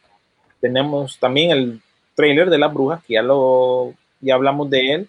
Y teníamos también, como estábamos hablando ahorita, el trailer de Borat, ¿verdad? O, espérenme, tengo que leer el título completo. La película posterior de Borat, entrega de un soborno prodigioso al régimen estadounidense para beneficiar una vez a la, a la gloriosa nación de Kazajstán. Ese es el título completo de la secuela de Borat, que como ya saben va para Amazon Prime a finales del mes y los otros trailers que también ahí mostramos son otros que la gente discutió durante la semana, ¿verdad? Eh, que son estos, ¿verdad? Tenés a eh, The Craft, que en español tengo entendido que se llamaba Jóvenes Brujas en su Sí, momento, en los 90 salió una 93, creo, la película. Que, oíme, una pregunta, ¿este va a ser película o va a ser serie? Esta ya es película. Esta ya es película, eh, no es serie, pero es como una reboot de la película original que salió en los Pero- 90. Dicen ahí o, o mencionan que, que en esta película aparecería eh, la intérprete, la de los ojos, eh, ¿te acuerdas? La, la, la, la, la bruja que era ojos eh, azules, que, que era la, como la líder de la, de la clásica. Creo que va No, a ser no, no sé, pero es posible que la saquen. No, es que se menciona, es que fíjate que tenía la nota, pero se me, se me, se me chispoteó, porque en esa, en esa mencionan, o en el tráiler hay una foto que la muestran. Ah, no, no, me fijé en eso, pero sí miré que esta es una producción de Sony y esta sí va para cines aquí en Estados Unidos. Eh, no sé eh, qué tan pronto la van a sacar en, en streaming, pero sí es de esos lanzamientos así leves que para mantener a los cines, supongo, ¿verdad? Ahí en pop, en viento en popa, pero eh, creo que va a ser compartido, va a ser estreno, servicio de streaming y cine, pero aquí ya la, la están anunciando. Igual que los Crudes, que como les mencioné anteriormente, los Crudes parte 2 ya sería ya el próximo gran lanzamiento al cual estaríamos esperando en noviembre, porque con la eliminación de Sin Tiempo para Morir y posiblemente eh, So Alma, que va para Disney Plus, se especula, nos quedaría The Cruise 2 y el otro trailer que también teníamos en nuestro muro era esta película de Iron Mask, que ah, para aquí nosotros en Estados Unidos es novedad, pero alguien de ustedes me comentó que esta más bien ya, ya salió allá por, por esos lados, allá en Latinoamérica, esta es con Jackie Chan y Arnold Schwarzenegger. Es con, y uso esa palabra porque incluso en el comentario me, menciona, me mencionaron que realmente no salen, o salen muy poco. Es una película fantasiosa, me imagino que está basada en la leyenda del hombre con la máscara de hierro, no sé, se mira, se mira bien tonta, la verdad. Después de ver ese tren, se mira Oye, bien. oye, mira, por cierto, para terminar lo de las jóvenes brujas, esta la chava se llama Fairuza eh, Ball, que es la que era la intérprete de la, de la bruja, que era la, la, la, la, La principal, que también salió en aquella de, de Adam Sandler, el Waterboy. Correcto, pero mira, aparece también esta actriz eh, Neve Campbell también, que creo que también ha, aparecido en otras películas así conocidas o series, eh, y esta y la otra que aparece en, es- en ese momento, ojo, ah, que era esta Robin Tooney. que salió en aquella película con Chris O'Donnell que, que toma eh, límite vertical, que, Ajá. que ellos se quedan atrapados en una montaña en, en Nepal, creo yo, que toma lugar. Eh, me acuerdo, es un clasicón de los Buena. 90 también. Me gusta esa película, buena. En esa época que salió Cliffhanger también, más o menos alrededor de la misma época. Imagínate que en ese tiempo esa película, por eso es una película de culto, esta de, de, de las jóvenes brujas. Y, y, y a ese, vamos a eso, y creo que lo mencionamos nosotros la semana pasada. Están buscando hacer cualquier tipo de reboot eh, o de continuaciones de las películas clásicas viejas, y digo yo, espero que no la vayan a embarrar, porque eh, para nos, pero fíjate que pensándolo bien, algunas veces no le embarran, porque cuando salen mal, igual ni te acordás de ellas. Ya te sé casi- a- ya otra cosa. fantasma, mujer. quienes están produciendo esta película es Blumhouse.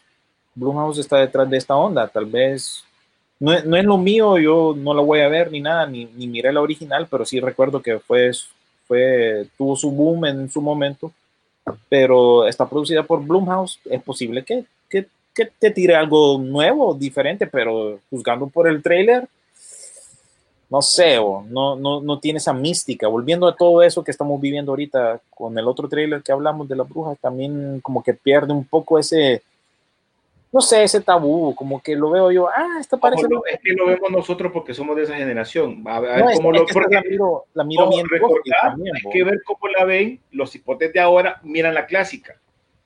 Ah, ajá. Pero igual yo creo que es más yo, se mira más fuerte la original más que fuerte. esta. Esta Igual. como esta serie de, de, de, de The CW o esta parece Sabrina Light. Para más Sabrina me daba, No, Sabrina, Sabrina, si te ponía. ¿qué va, papá? No, También Sabrina era diferente a la de los 90, porque la de los 90 sí era, era totalmente comedia. exacto. Sí. Esta se mira Sabrina Light, pues, con Sí. pocas calorías. Hablando de Ujú. Amazon, alguien preguntó de The Voice, estamos viendo la serie, claro que estamos viendo la serie, bueno, bueno, William, este, Amazon Prime también replicó la campaña publicitaria de Chris Evans con una, una famosa leche, ¿te acordás? Y obviamente Amazon la puso, pero que fuese este Homelander que le hiciera, pero ya sabemos cuál es la leche que a él le gusta. Para todos los que ven la serie, saben cuál es la leche que a él le gusta. Y obviamente eh, como haciendo la, la parodia de lo que hacía Chris Evans. es que uno la vi, Hay, hay hay, Ahí se, hay un spin-off autorizado, Amazon le quiere sacar, ya autorizó la tercera temporada, ahora viene un spin-off que habla de una universidad de, de superhéroes de la misma empresa Bond que tiene los derechos, o sea, y los derechos dentro de la, dentro de la misma eh, serie de, los de los mismos superhéroes. Quieren explorar bastante este mundo y coincido con lo que muchos dicen, o sea, The Boys vinieron a quedarse, pues, o sea, vas a tener Sí. mucho de eso. Eh, Sí, es- es la más rentable de las propiedades que tiene Amazon, ¿verdad? Porque las otras son dramáticas o no tienen ese gran boom. No te pueden sacar, qué sé yo, eh, camisetas de, de la maravillosa Mrs. Maisel, ¿verdad? No pueden sacarte eso. The Boys sí se presta para ese tipo de mercadería, pues. Entonces ahí tienen que aprovecharlo. Así es. Y por otro lado, pues Netflix se va a poner las pilas con su Umbrella Academy, ¿verdad? Para poder hacer una competencia de este nuevo, de este nuevo hito de superhéroes, eh, poco, fu- fuera, bastante fuera de lo común que se está viniendo. Ujú. Ah, espérate, vamos a seguir leyendo comentarios aquí. ¿Cuándo se estrena la nueva temporada de Mandalorian? Y bien te contesta aquí, eh, amigo Jeff Pavón. Te contesta Will Borjas el 30 de octubre en Disney Plus y en las redes de internet, me imagino. por aquellos que no tienen acceso, ¿verdad? No sé cuánto va a costar, uh, ustedes tienen alguna idea cuánto irá a costar allá en Honduras Disney Plus. No, Fíjate que no, todavía ha- no no han anunciado. nada. No, pero va a andar aproximadamente, te puedo decir, unos 9, 10 dólares es lo que va a costar. Solo con el póster, dice Alejandro Vanegas, ya no me gusta, no me gusta el aspecto de esas brujas y esa película de Iron Mask es segunda parte de Viv, Vi- Viv, que también es malita, menciona él. Sí, los que me han comentado sobre esa película de Iron Mask es que es malita se- y se nota. Hey, están viendo The Boys, saludos. Eso fue el comentario que había eh, compartido Reinaldo. Y Jeff Pavón nos pregunta, ¿cuáles serán los grandes estrenos de diciembre este año? ¿Saben si habrá algo para los cines en diciembre en Estados Unidos? Ahorita te voy a poner la planilla que yo tengo preparada para los cambios que compartí esta semana, pero en lo que yo comparto eso, quisiera saber qué opinan ustedes de esa mm, semi película biográfica que van a hacer del padrino, ¿verdad? O sea, va a ser una película detrás de las escenas y de cómo se desarrolló ese proyecto del padrino, ¿verdad? Con Oscar Isaac, creo que haciendo el papel de Francis Ford Coppola y no, ah, Jake Gyllenhaal hace el papel, creo yo, de uno de los productores. ¿Qué opinan ustedes, Isu y René, de esta nueva faceta, pues, de... Una pregunta, eso sería como, y te la pregunto a los dos, o así tú también, que, que conocía más de eso, es como la que hizo Ben Affleck, de, Ben Affleck fue que hizo de Superman, que contaba la historia eh, de cómo se hacía, más o menos, así es la, la idea que quieren hacer. Sí, exactamente eso. O sea, nosotros vimos a, a Ben Affleck cuando hizo el papel de, de, de este Reeves, este, de Reeves, perdón, el, el primer Superman que nosotros vimos, que era el, el personaje de las, del serial de Superman, que incluso vemos como Ben Affleck no le gusta, perdón, el, el actor no le gustaba interpretar a Superman, pero era lo que había para trabajar, ¿verdad? Eh, ni modo. Entonces, eso es lo que nosotros vimos. Eh, aquí yo creo que este proyecto está bastante interesante. Yo creo que aquí que haya cedido Coppola derechos, porque obviamente él también sale ahí, está raro, pues, ¿verdad? Porque por, por, por cómo es él, ¿verdad? Sin embargo, estamos en tiempo de crisis, Coppola pues no ha trabajado, no hemos visto ningún trabajo de él, ¿verdad? Eh, el hecho de que, de que pueda salir, Chris Isaac está muy bien. Eh, me parece interesante que pudiésemos conocer la historia del padrino. Detrás de esto, lo que hay, ya sabemos que es un relanzamiento del padrino como tal para esta nueva generación. Eso ya, ya eso ya usted ponga. Mira que ahorita pareciera mentira, pero hay mucha gente que no ha visto el padrino ni el padrino 2. Olvídense padrino 3 porque ya no sirve. Pero, eh, pero hay mucha gente que nunca la ha visto, Sisu. Hasta ahorita la les queda generación como- Z, solo les queda como que hablan en- en- de- del tema de la película, pero no la han visto. Exacto. Entonces ahorita generación Z no ha sido expuesta a estos clásicos del cine y creo que es un- un- una buena manera de como, ¿qué te digo? Introducir pues eh, estas películas, eh, estas películas pues que Ahora- salieron en su momento. Un montón de Ahora- biopics que están saliendo es para ellos, prácticamente, para que Exacto. Imagínate que, antes, imagínate que antes nosotros, para aprender de la música de los 70s, 80s, va- vayamos, tenías que irte para atrás, leer, escuchar la música. Ahora te hacen biopic. ¿Te acordás que mucha gente que lo que hace ahora con los cómics? Ahora los cómics ven un man en YouTube que te lo explica todo, pero no los lees. Y ahora sos un experto en cómic. Sos un experto en juguete viendo un video donde te dice, ah, sí, este salió de tal, tal, tal, tal. Entonces ya sos un experto. Eso es lo que está haciendo la nueva generación. Antes nosotros o vivíamos el momento o teníamos que irnos más atrás y buscar, rebuscar Eh, para exacto. poder... Eh, eh, aunque tam- tampoco exclu no digamos que generalicemos que todos los de la generación Z son así. No, hay algunos que sí eh, en- entienden el trámite, tienen el interés, indagan, investigan y si les gusta, pues van más allá de, de todo eso. Sí, pero Sí, vamos a, vamos a ver si se pegan, si se conectan, porque eh, si les gusta eso, se van a meter al tema, ¿no? Y van a ser de los que van a empezar a buscar. pero eso, pero hay- en general, quizás muchos de ellos ni saben de eso, ¿verdad? Es más, mira, eh, te voy a decir algo y va a ser bien complicado lo que voy a decir Ajá. antes de que entremos a eso. Em, recordemos que el Padrino 1, después viene el Padrino 2. El Padrino 2 te cuenta eh, dos historias entrelazadas entre sí en tiempos diferentes, con actores de peso diferentes. Sin embargo, O sea, entenderte es porque vos tenés que estar súper concentrado en la película, lo que está pasando. Sin embargo, eh, en aquel momento eh, Francis Ford Coppola sacó una versión del Padrino 1 y 2 en orden cronológico. O sea, primero vemos cierta parte del Padrino 2, después vemos el Padrino 1 y después culminamos de nuevo con el Padrino 2. Esa es una versión más digerible, entre comillas, y en orden cronológico de las películas. Pero te voy a decir, y para beneficio, digo yo, del cine, a la gente casi no le gusta esa versión, prefiere ver la clásica, ¿verdad? Que es Sí. obviamente la visión del director. Sí, otra, otra que tuvo un trasfondo bien interesante fue la de Apocalypse Now, que también dirigió Francis Ford Coppola en su tiempo. Creo que hay este documental de eso. Esa también es bien interesante, el trasfondo de cómo se desarrolló las películas. Incluso Tiburón en su tiempo también tiene una historia bien interesante. No fue fácil, las películas no eran fáciles de, de, de hacer y en aquellos tiempos, imagínense, eh, para este estudio creo que era Paramount, arriesgarse a hacer una película como El Padrino era, era, era algo pues difícil para ellos en esa época.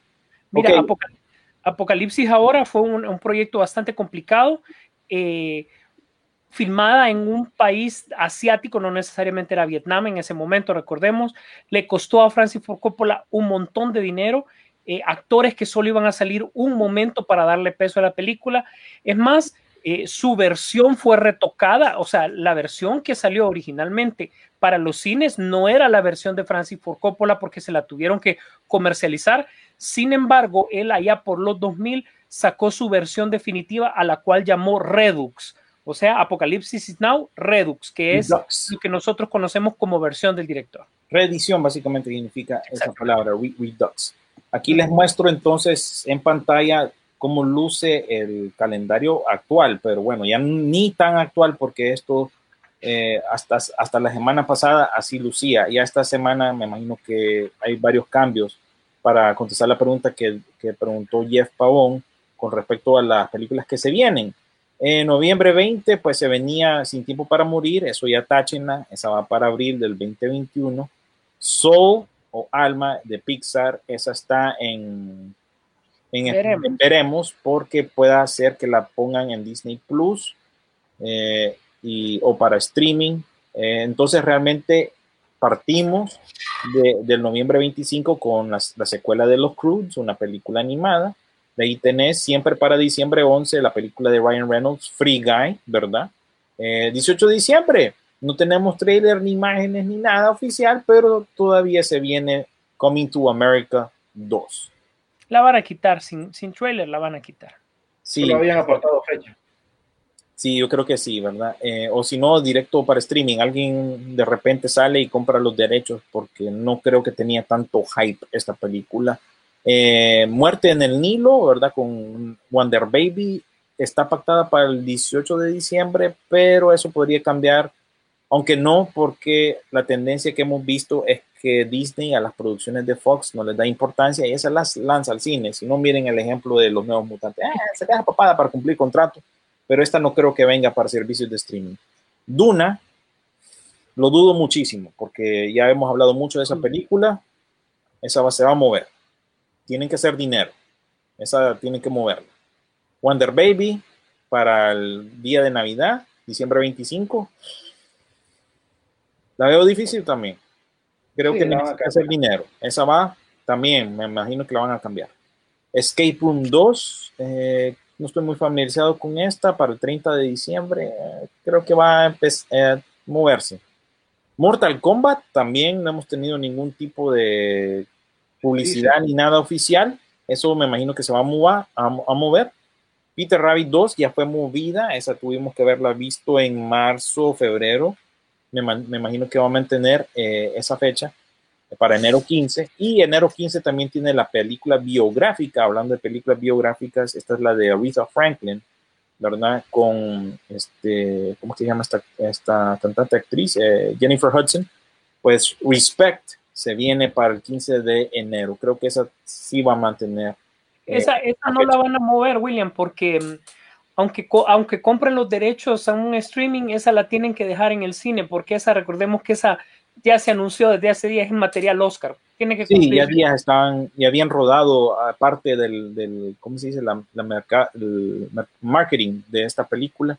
Y sí, yo pienso que igual. Recuerden que el lapso para ser candidatos para los premios Oscar fue extendida hasta para las películas que van a estrenar en febrero. O sea que el lapso es más, es más largo, pues más grande. Hasta finales de, de febrero llega ese lapso. Así que estos son, eh, así luce el calendario, pero igual de aquí al lunes les comparto un, un calendario actualizado de, de todo esto, ¿verdad? Porque esto así es, esto va cambiando a cada momento.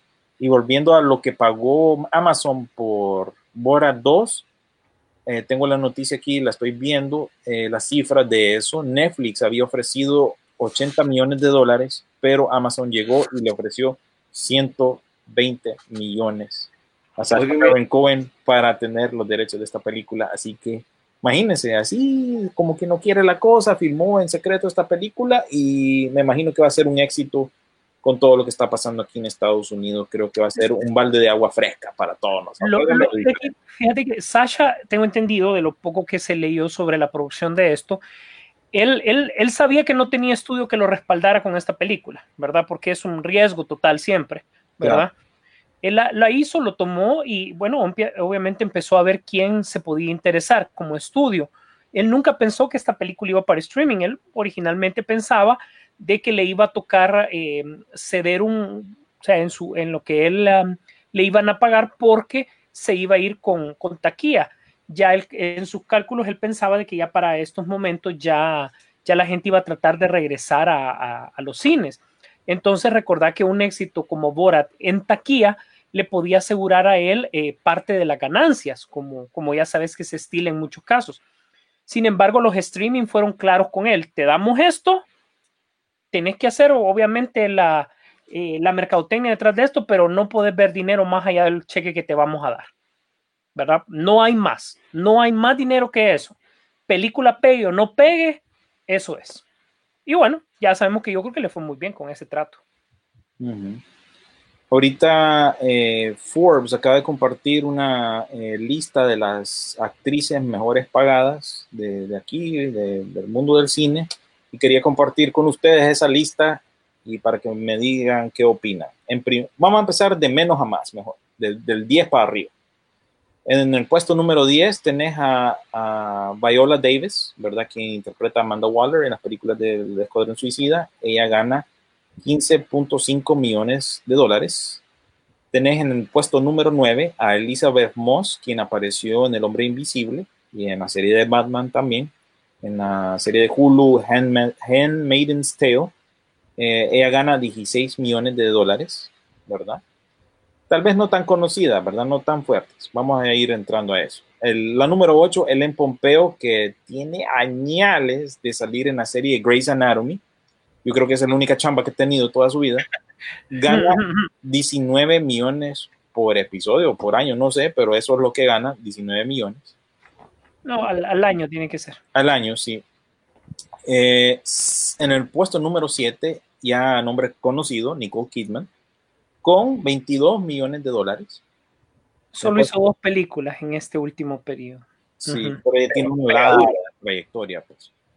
Emily Blunt en el puesto número 6 con 22.5 de millones de dólares.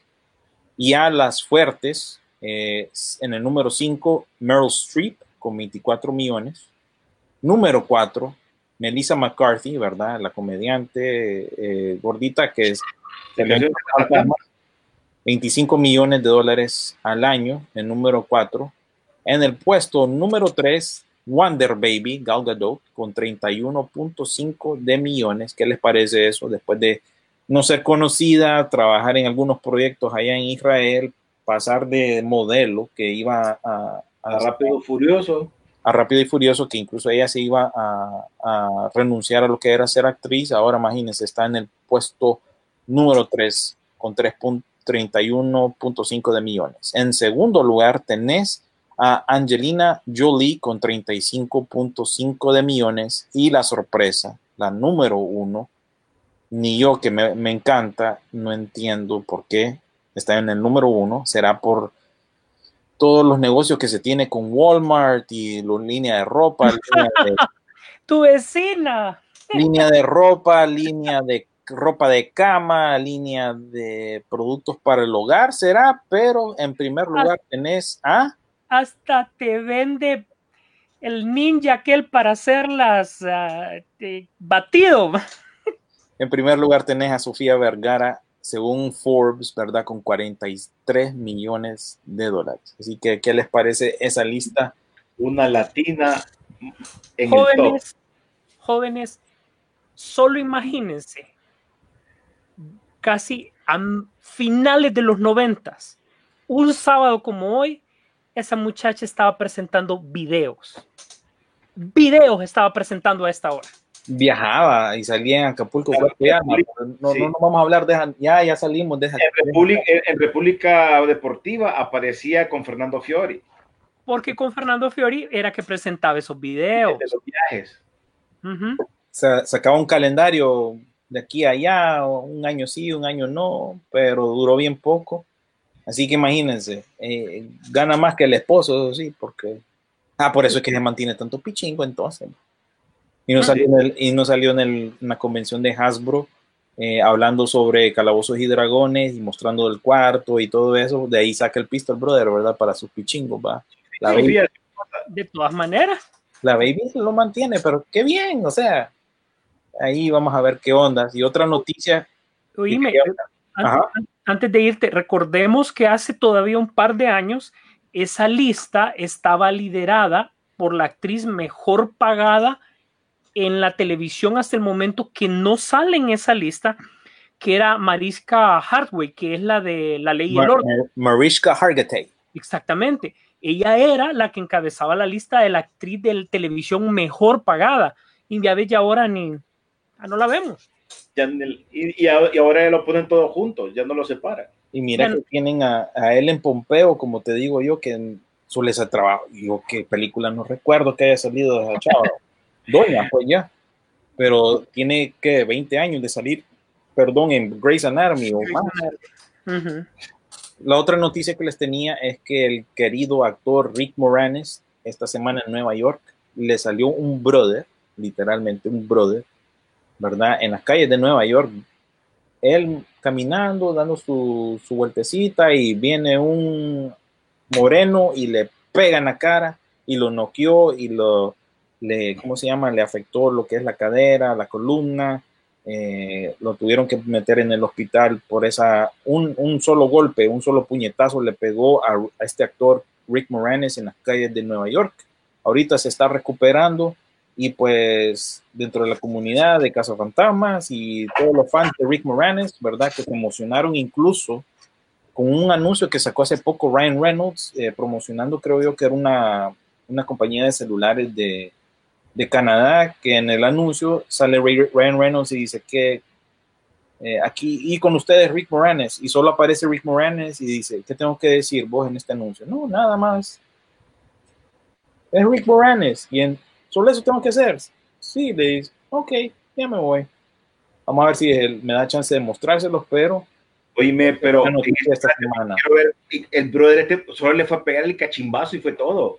Eso fue todo. Así que como que vos salgas a la calle, te encontrés con un... eh, estás ahí en tu onda, estás caminando de lo más tranquilo y ¡boom! Ven alguien y te pega un macanazo. Sí, pero no fue porque lo asaltó ni nada, solo No, porque le no, simplemente, no, porque ahí lo deja, solo le pega el puñetazo y, y ¿cómo se llama? El man sigue caminando. ¿Qué, qué onda vos? ¿Qué pedo con la Mara? oh?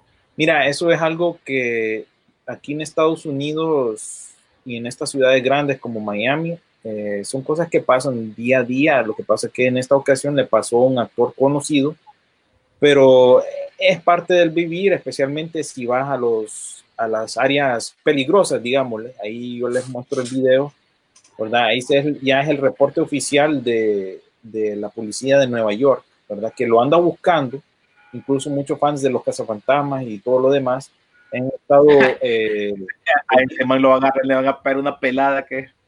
sí, ya, mira, ya pusieron la foto y aquí está el video, ¿verdad? Aquí creo yo que se va a poder mostrar Ahí está. al principio, ¿ves? Él llega, ¡boom! lo deja ahí y sigue caminando. Pero como les digo, esto, esto es algo lastimosamente ocurrente en estas ciudades grandes de Estados Unidos. Eh, aquí en Miami hace poco, durante la, la, pandemia, había una muchacha que iba en el metro, o sea, en el trencito que va al centro de la ciudad. La muchacha iba sola y de repente estaba un brother ahí sentado, igual, afrodescendiente, y de la nada, así sentado y estaba tranquilo, la empezó a macanear, la dejó ahí básicamente moribunda y se salió del metro y todo eso fue grabado y eventualmente lo agarraron, pero creo yo que solo le pusieron una multa bien que, que, que, la podía pagar. De ahí fue a atacar a otro viejito en otro tren. Esto es algo que ocurre y no necesariamente, eh, ¿qué te digo? Nada más son los afrodescendientes que hacen esto, pero no, en ciudades grandes suele ocurrir bastante. Estos un... eh, ataques random al azar. Hace, hace un año recuerdo que salió algo que uh, un tipo en, en, Nueva York, ¿verdad? En el metro atacó a tres tipos de Wall Street y lo andaban buscando porque los había matado, ¿verdad? Ese tipo al final salió en un programa de, de talk show y, y, y, incluso mató al presentador. Uh -huh.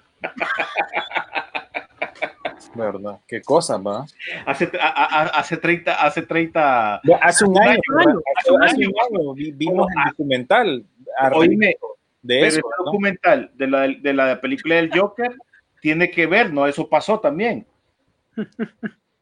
lo agarraron de un documental para hacer ese, por lo menos sí, esa parte, ¿vale? tienes razón, sí, eso lo sacaron basado en una noticia que salió y hay un documental también de Netflix que se me escapa el nombre de ese documental, pero eh, sí ocurrió a un asalto súper similar a, a, a, a, eso que acaba de ocurrir, pero sí, lastimosamente eso, eso que, como que te digo, es como es como lo, lo, normal, lo habitual. Ahora, mi, mi, pregunta es, va a ponerle, ahora les voy a hacer una pregunta a los dos, que ustedes dos, bueno, uno, uno es gringo y el otro está viviendo allá.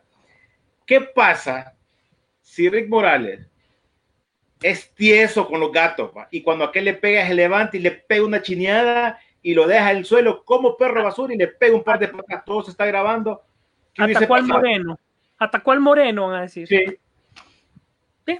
¿Atacó al moreno? va Moreno... y la comunidad y la comunidad qué va a pasar por eso te digo yo que no meten ese rollo en estas noticias con, lo, con el otro ejemplo que les daba yo de la de aquí de Miami. No, no, no se enfocaron en eso pero uno sabe pues si es mejor evitarse ciertos lugares porque aquí en Miami hay lugares feos pues entonces es mejor evitárselos y no andar por ahí pero es una lástima y como como ustedes sabrán, eh, Rick Moranes es bien querido en, en, todos lados y es una noticia lamentable que le pasó a él eh, esta semana, pero ya está recuperándose el, el tipo, ¿verdad? Y, y, ahí va. Pero había, después, está semi retirado y había vuelto, pero como les digo, la, la novedad esta, esta semana fue eso y la semana o hace dos semanas anteriores el tal anuncio que hizo con eh, Ryan Reynolds, que Ryan Reynolds básicamente le pagó para que apareciera, dijera algo y listo, servido. Ahorita se lo voy a compartir aquí en pantalla lo que es ese anuncio. ¿Ah? Solo te, te meto para, para, ayudarte con pisto, ¿eh? Sí, o sea, lo sacó del retiro para nada más aparecer en este. Que, en que por eso él no apareció en películas ni nada de eso, por lo mismo, ¿no? Ahí está. Sí, está, está como se llama, semi-retirado o retirado. It's hard to believe that Mint Mobile has gone so long without an unlimited plan. So to introduce it, we brought in an actor we've all gone too long without. Rick Moranis. So what do you want me to do? You want me to say something about Mint? Uh, no, that would have been smart. But, uh, no, it's $30, it's unlimited. It'll do just fine. Sounds good. I really got to get a phone. So why am I here? I'm just just a huge fan. Oh, stop it. Come on, no, stop seriously. it. Massive. That's it? That's it.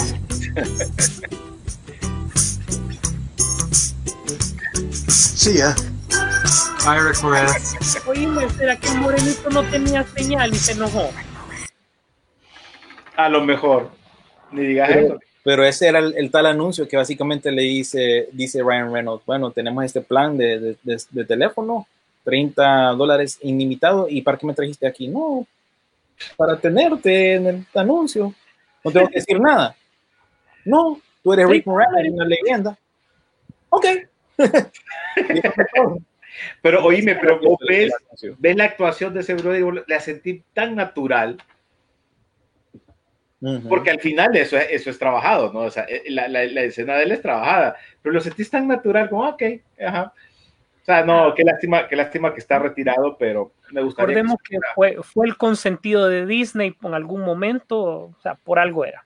Bueno, incluso él tuvo una serie animada, no sé si la recordarán ustedes, se llamaba Gravedale High, que era una secundaria de monstruitos, ya que estamos en esa, en esa tendencia hoy con la plática de hoy. Él tuvo una serie animada y él era como el, el profesor o el maestro de la secundaria Gravedale, que eran todos eh, versiones adolescentes de, de- de Drácula, de- no me acuerdo, Ah. la criatura del lago negro, Frankenstein. Ahí les voy a mostrar una imagen. En lo que yo encuentro esa imagen, quiero que me cuenten si ustedes en algún momento vieron una película con Drew Barrymore cuando estaba chavalita del 84, dicen que es, que se llama Firestarter.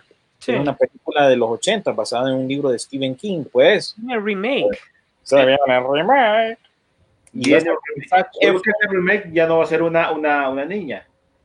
Ah, no sé, no, no especifican en la noticia qué papel va a ser Zac Efron, pero él va a salir en la película y está producida por Universal y nuevamente Blumhouse. ¿Qué les parece esta noticia? Que a, mí me, a mí me convence Zac Efron si sale de niña. Eh, ¡Qué actorazo! me Bueno, convence. Y Se lo puede- menciona que él sería, él sería el papel de, de ella, ¿no? Ujú.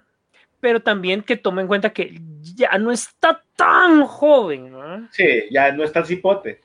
Ya no es ¿Te tan... imaginas, te imaginas que lo pongan como cipote, así como se mira de mamado? Ay, no, no. no. No, ya, ya, ya no, ya no está hipote, la verdad, ya está, y es treintón, Y creo yo. El problema es que ese man, se, se- un, un retoque y se ve con cara de niño. Puede ser el papá, recordás que la historia era del papá y de la niña que estaban fugados. Pues puede ser el papá, él, pues, él le va. También. Y ahí puede funcionar más como el papá. Pero bueno, hay que verla, hay que verla ese reboot y hay que ver la película para acordarse un poquito. Oye, Sí, a tenía poderes o algo así ella, ¿no? Sí, ella tenía poderes de, de, de cinéticos y eso, de fuego y toda onda. Oíme, a todo esto, en, en, ah, en Hascon eh, terminaron diciendo algo sobre el sobre la película de, de, de Snake Eyes como tal, la película, no. Eh, solo salió el actor eh, Henry Golding, ¿verdad? Eh, básicamente mandando un saludo, así como lo que la, línea que manejamos nosotros aquí en Peliculeando, que alguien nos manda un saludo, ¿verdad? Alguien conocido, famosito.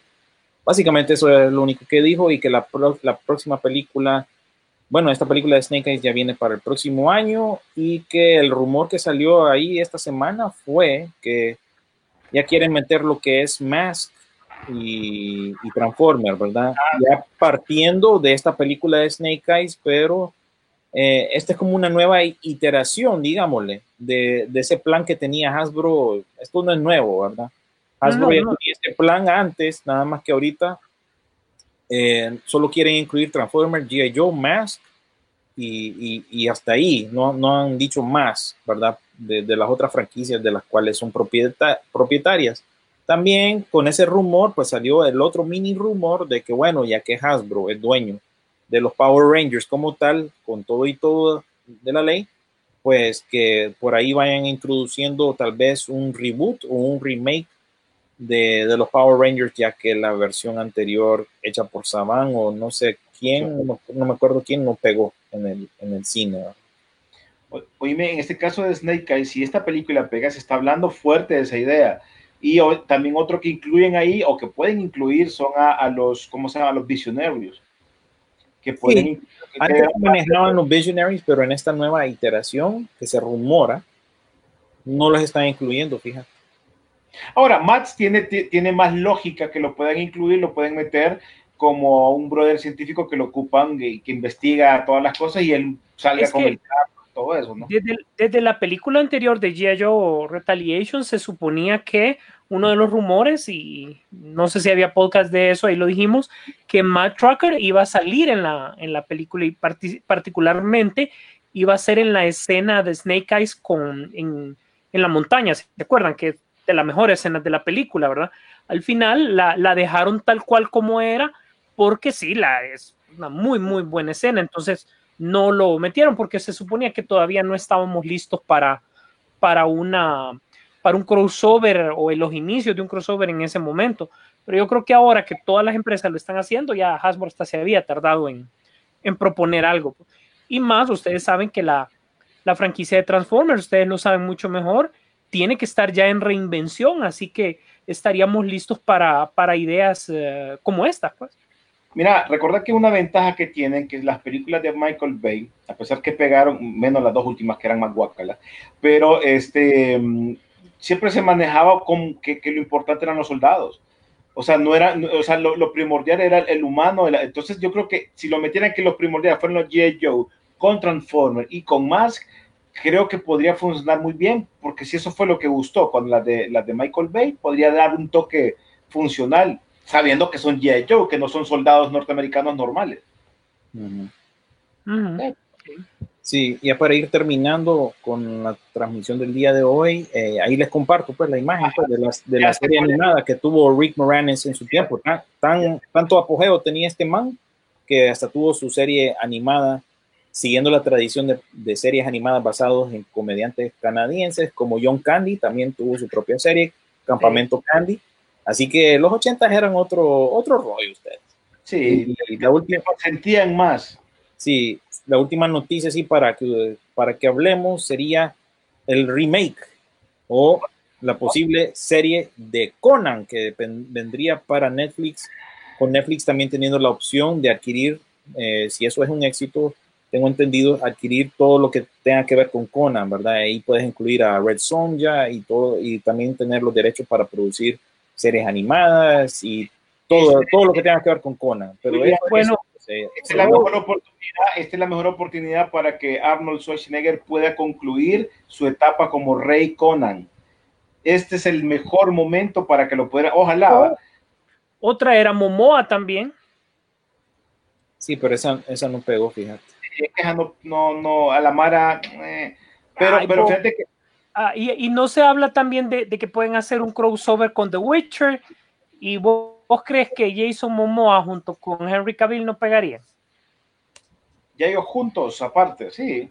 Sí, pero es que vamos, es que, es que bueno, es que depende también, Rodolfo, porque recordad que la historia de Conan para la nueva generación, en su momento cuando salió Jason Momoa, como que no funcionó como, como, como, como para nosotros en aquellos tiempos que era muy interesante ver ese tipo de, pers- de personajes eh, así, ¿no? Siento yo. Ahora, metiéndolo con The Witcher sí puede funcionar porque quien está jalando sería The Witcher.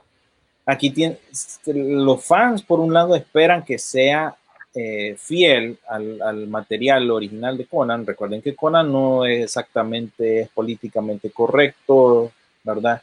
Es un bárbaro y como tal, pues en las pinturas, así como lo ven en la pintura, esa es la imagen que todos tienen, pero como vivimos en otros tiempos que todo básicamente ofende, a ver cómo maneja Netflix todo esto y a ver si trae de verdad una versión genuina de Conan o es una eh, versión leche con agua, pues como que no, no, full pura. De Recordar que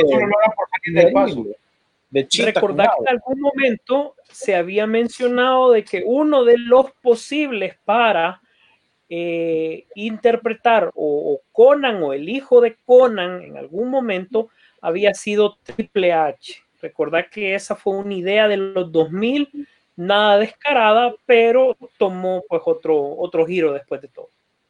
También es difícil encontrar a alguien que tenga ese físico y presencia, ¿verdad? Aparte de Jason Momoa, es algo Arnold Schwarzenegger, que alguien se te venga a la mente que podría hacer ese papel fuera de un luchador también.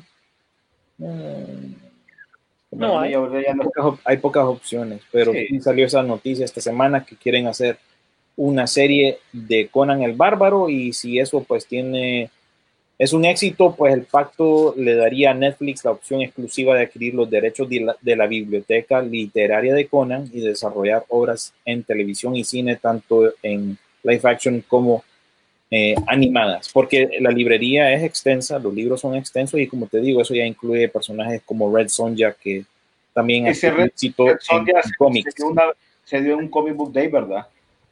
Eh, es que Red Sonja estaba puesta Rose, que la, la, la esposa de, de Robert Rodríguez, se había promocionado que ella iba a salir, ¿verdad? Eran ¿Se novios en aquel entonces, Rose Eran McGowan. novios. Sí, eran novios. Que él quería, al- quería producir una película, pero no, no, no, no pasó nada. No, ahora, pues, a- a- murió ese proyecto. Así que Dave Batista dice aquí, eh, para ir terminando, Dave Batista podría realizar el papel de Conan. Po- po- po- Le hace falta, le hace falta más cañaña. Pero vamos a ver. Y Cintia nos dice, no es que haya nada nuevo, pero ustedes vieron una película de una familia cabeza de cono. Creo que terminando este programa iré a buscarla. ¿Qué nos? Sí, Conhead se llama eso. Ujú. Conehead. Que, que aparecía, ¿cómo se llama? El de Cazafantasma, ¿no?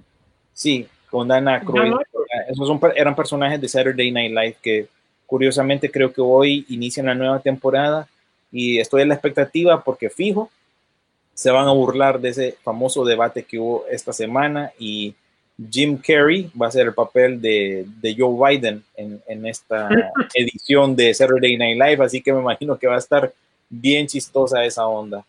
Así que yo creo que nos vamos a ir despidiendo, muchachos. Yo de mi parte, pues eso es todo lo que tengo eh, para noticias y todo eso que quizás no tocamos durante esta edición de Peliculeando.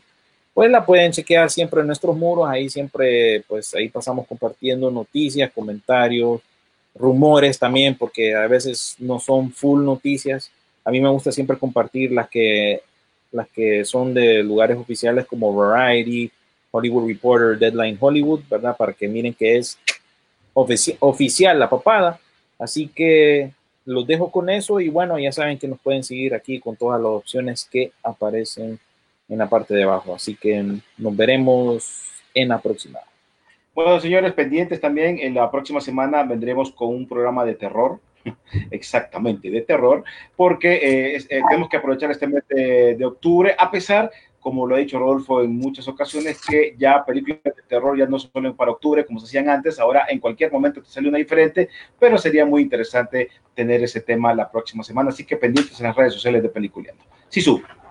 Así es, bueno, sí, definitivamente el programa de la semana que viene es de cada uno de nosotros la lista definitiva de las películas de terror, miedo, suspenso, llámelo como usted quiera, de todos los tiempos. Cada uno de nosotros presentará cinco eh, opciones de las cuales nosotros creemos. Y aquí se tomarán en cuenta que si es o no comercial la película, que si ha pegado o no, la cosa es que tiene que ser, como se los decimos, una película de terror, de miedo, que es lo que queremos ver. La lista definitiva de Peliculeando de las cinco películas de terror, de miedo de todos los tiempos, ¿verdad? Eh, no, no me despido sin antes eh, mi recomendación de esta, de esta semana. Eh, para mí, en lo particular, me, me dediqué a ver eh, de la serie de Netflix de, que se llama Rhythm and Flow, que es con eh, Chance the Rapper, que es con T.I., con Cardi B.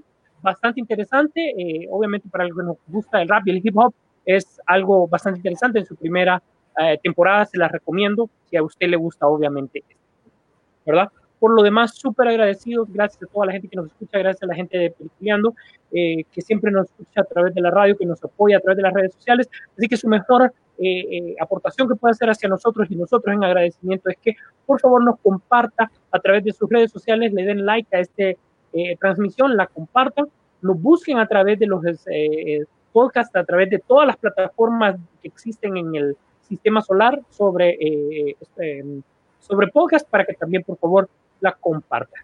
Gracias a todos, gracias por estar pendientes, nos vemos en el cine.